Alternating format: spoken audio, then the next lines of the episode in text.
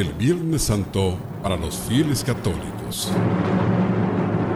El Viernes Santo es una conmemoración cristiana correspondiente al segundo día del Tríduo Pascual, en el que se recuerda la pasión y muerte en la cruz de Jesús de Nazaret, el Mesías. La realización de la Semana Santa depende principalmente de la primera luna llena ocurrida durante el equinoccio de primavera en el hemisferio norte, por lo que su fecha varía cada año. Usualmente se celebra entre los meses de marzo y abril. El Viernes Santo significa el recuerdo de la crucifixión de Jesucristo, quien murió en la cruz para la salvación de la humanidad. Se considera un día de luto y penitencia. Los fieles religiosos suelen guardar ayuno ese día. Es un tiempo para rezar el Santo Rosario, para la abstinencia y la reflexión sobre la vida y la obra de Jesús. Durante este día, lo recomendable es acudir a las procesiones y viacrucis organizados por las iglesias desde donde se celebra la pasión del Señor. El Viernes Santo en los templos no se realiza la acostumbrada Eucaristía. En cambio, se organiza la liturgia de la pasión del Señor. Es un tiempo para rezar el Santo Rosario, para la abstinencia y la reflexión sobre la vida y obra de Jesús. Los sacerdotes de las iglesias suelen vestirse este día con ropas rojas en representación a la sangre y la fuerza del Espíritu Santo, a diferencia de lunes, martes y miércoles santo, en los que se emplea el color morado por ser el tiempo de la cuaresma. Por su parte, el domingo de resurrección suele usarse el color blanco que representa la felicidad y la luz de la vida.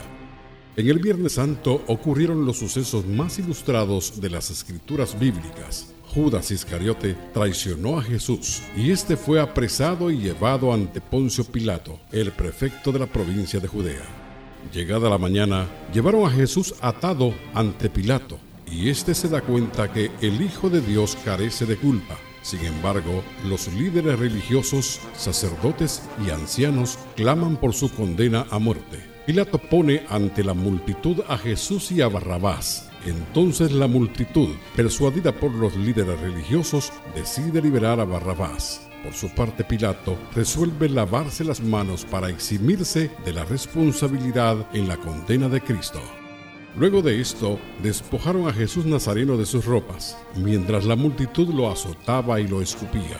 Durante la procesión hacia un lugar llamado Gólgota, en las afueras de Jerusalén, le pusieron una corona de espinas y le hicieron cargar su propia cruz.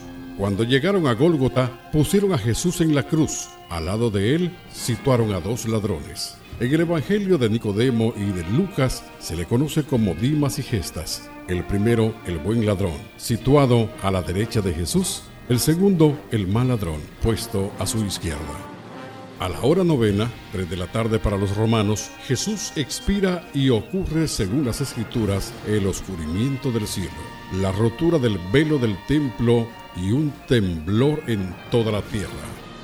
Cuando llegó la noche, José de Arimatea reclamó ante Pilato el cuerpo de Jesús ya muerto.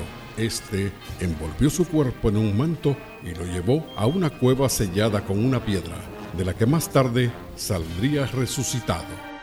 En Chiquimula se acostumbra en Viernes Santo poner toda la devoción en la elaboración de alfombras miles de personas salían a las calles para observar el paso de Santo Entierro. Hoy la situación ha cambiado, tomando en consideración lo que todos conocemos respecto de la pandemia. Desde la estación de Emisoras Unidas en Chiquimula informó Oscar Castañeda. Primera en noticias, primera en deportes.